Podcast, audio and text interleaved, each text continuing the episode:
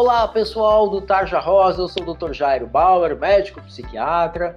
Estou aqui apresentando o Papo com Gineco e a gente tem a honra de receber hoje no nosso estúdio a doutora Fernanda Rossato. Tudo bom, Fernanda? Ah, oi, tudo bem? Muito legal ter você aqui com a gente para falar de um assunto que é bem importante na vida da menina que entrou na adolescência, que está pensando em namorar, eventualmente em iniciar sua vida sexual, que é, é essa primeira consulta com o médico ginecologista. Como vai ser? E eu começo, Fernanda, te perguntando o seguinte: qual você acha que é o melhor momento para a menina, para adolescente, procurar um ginecologista? Olha, segundo a organização, né, da saúde, eles sempre falam que a, a idade é a primeira menstruação. Porém, eu não falo muito da idade, eu falo da para as mães, quando elas me perguntam isso, é as dúvidas. Quais são as dúvidas? A menina tem interesse, ela quer conhecer seu corpo, não adianta você trazer uma, uma, uma adolescente forçada ao ginecologista, porque não cria vínculo. A primeira consulta, na realidade, é para essa adolescente criar vínculo com o seu médico, né, despertar uma curiosidade de, de conhecimento, né? Porque assim, a internet está aqui, é, existem vários, né, várias maneiras de você descobrir muita coisa, porém eu acho que esse, esse tato ainda é, pessoal é muito importante. Outra dúvida muito comum que a gente percebe dessas meninas que ainda não chegaram no consultório, mas estão em vias de chegar, é assim, meu Deus, como vai ser a primeira consulta? Será que a médica vai querer me examinar? Eu vou morrer de vergonha de tirar a roupa na frente da médica? Vai ter exame físico? Vai ter exame ginecológico? É, você já falou aí do vínculo, né, dessa primeira consulta. Como que transcorre a primeira consulta? Então, depende muito dessa idade, né? E depende muito da curiosidade. Então, quando a paciente chega, primeira vem com a mãe, primeira consulta, se já menstruou, se não menstruou, eu acho que isso é extremamente importante, mostrar que a menstruação é uma coisa boa na vida dessa menina, né?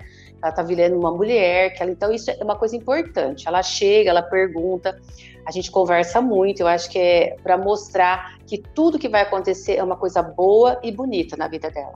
Né? Não pode você dizer que é uma coisa ruim, que isso vai atrapalhar, porque não atrapalha em nada. E a primeira consulta é um bate-papo. Se a menina começar a se abrir e conversar, a gente vai para outra sala, a mãe né, pode ir junto, né? Se, se a menina desejar, principalmente quando são meninas menos de 16 anos, vai junto, a gente conversa. Normalmente é peso. Eu até explico, eu explico tudo antes de ir para a sala de exame, porque eu acho importante essa sala de exame para ela conhecer que é uma sala ginecológica, né? Porque até então ela estava no pediatra. Né? Pediatra é uma coisa, é outro um médico que está orientando a criança e a mãe ali de uma maneira né, específica a mãe. Aqui não, eu estou me dirigindo a adolescente. Então ela vai, a mãe vai junto, é peso, é altura, eu explico tudo isso. A gente vai ver o pulmão, ainda brinco, é a mesma coisa que o, que o seu pediatra faz, mas a gente vai é, colocando outras, outras coisas. E a gente olha a distribuição de pelo, eu sempre explico isso, ó, nós temos que ver a sua formação, se você está se formando bem, se você está crescendo. Eu falei, é um pediatra um pouquinho mais específico, ainda, ainda brinco com as meninas, mas se elas tiverem essa abertura, nós vamos para a sala de ginecologia e elas colocam a camisola, a gente mostra o respeito que existe, né, entre médico e paciente. Isso, eu acho que isso vai criar o um vínculo com, com, com, o paciente. Agora, se ela se é uma criança muito fechada, se não existe essa comunicação, porque toda mãe tenta conversar, né? Mas às vezes ela não consegue entrar, porque mãe é mãe.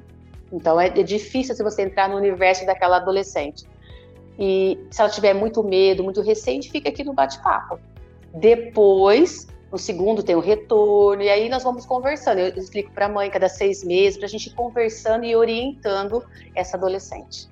Fernanda, você contou pra gente, né, que é, a ideia é deixar a menina confortável, se ela prefere que a mãe vai junto, a mãe vai junto para a sala de exames, se ela prefere ir sozinha, também ela pode ir sozinha. Você falou, né, dessa, dessa questão da camisola, ela não fica nua, né, ela, tá, ela, tá, ela tem algum tipo de proteção, né, é, e elas ficam muito preocupadas com essa história, ah, vai ter luva, não vai ter luva, vai ter, vai ter é, algum tipo de instrumento, espéculo, como que funciona, como que não funciona, eu já vi na televisão, eu fico assustada. Tenta contar para a gente como que, então, essa, essa, é, esse primeiro exame ginecológico, né? Então, primeiro, não necessariamente precisa acontecer na primeira consulta, né? E quando ele eventualmente acontecer, como que ele é?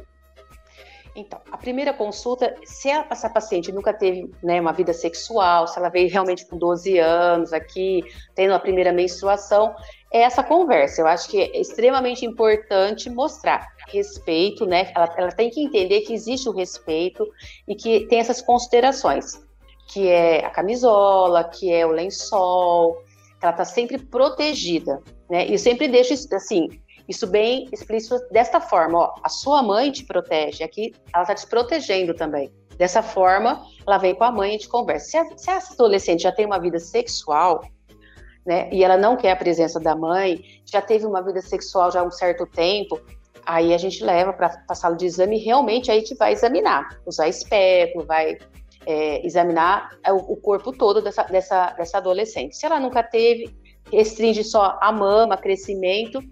E aqui eu tenho um videocoposcópio. Então eu sempre mostro tudo que vai ser feito, né, na parte íntima, na parte vaginal, é, vulvar dessa, dessa adolescente, o que vai acontecer. Isso é muito curioso, elas, elas são curiosas, elas querem saber, né, tudo isso. Então, é o que eu falo sempre. Nós temos que ver o limite dessa paciente, o que ela pode, o que ela pergunta, tentar esclarecer todas as suas dúvidas, né, e fazer com que ela crie esse vínculo e venha para a sala ginecológica tranquila, é, sem medo, e, e, saber que ali existe um profissional que, que vai levar sempre ela a sério em todos os momentos da vida dela. Isso é muito legal que você está falando, né? Porque às vezes eu sinto que as meninas, principalmente as mais novas, elas têm muita vergonha, né, é, é, Fernanda? Vergonha de falar sobre elas, vergonha de falar sobre o corpo delas, vergonha de, né, de, de, de se imaginar num exame, né? Quais são seus, os seus truques para quebrar essa barreira da vergonha, principalmente se ela é muito nova, inexperiente e, e, e, e você percebe né, que ela está ali meio sem graça, meio envergonhada, é, retraída. Como que você faz? Ah, é o bate-papo, né? Eu sou uma pessoa que conversa muito, é, eu perco muito tempo, eu falo, principalmente nessa idade, porque ela tem que criar é, confiança, ela, ela, tem que começar a fazer as perguntas.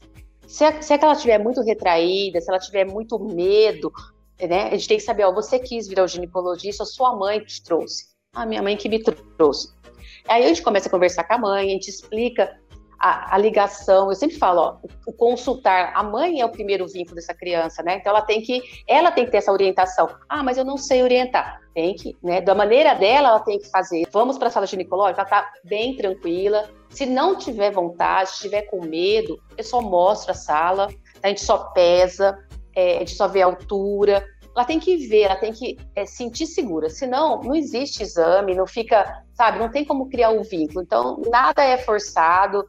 É, ela começa a se incomodar, às vezes, com secreção vaginal, ela quer mostrar essa secreção, se não, também. É, é, a gente ensina mais a higiene, mas assim, a principal, eu falo que a principal coisa é a conversa aqui na sala, entre três pessoas, eu, a mãe e a adolescente ainda falo o seguinte: olha, você vai me... hoje é a primeira vez, você está nervosa, né? Você não me conhecia. Então, no retorno ou em outra consulta, você vai trazer tudo anotadinho, ou no seu celular, ou numa fichinha, tudo que você quer me perguntar. Porque a minha função aqui é orientação. Eu falo que a minha função em relação, em relação ao adolescente é orientação. Eu acho que é a nossa a principal função. Nós temos que orientar apesar de elas terem muito conhecimento, né? Que ela, hoje nenhuma adolescente fala, ah, não sabia disso, sabe? Né? Elas sabem sempre de tudo, elas pesquisam tudo. Porém, é o que eu digo, a, essa, essa relação pessoal é, é diferente. Fernanda, última perguntinha aqui que eu estou pensando para você, né? Eles acham que a gente médico, né, é de outro mundo, né? Que a gente não foi adolescente, que a gente não teve infância, mas a gente teve, né?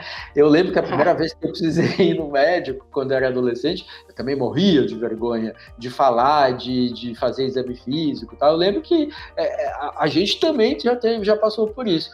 Fernanda, você lembra como foi a tua primeira consulta com o ginecologista? O que você sentiu, se você ah, foi lembro. lembro. Não. Não, lembro. Eu lembro até, é, sim, sobrenome dele, até hoje, nossa, com muita vergonha, já, era, já tinha uns 15 anos.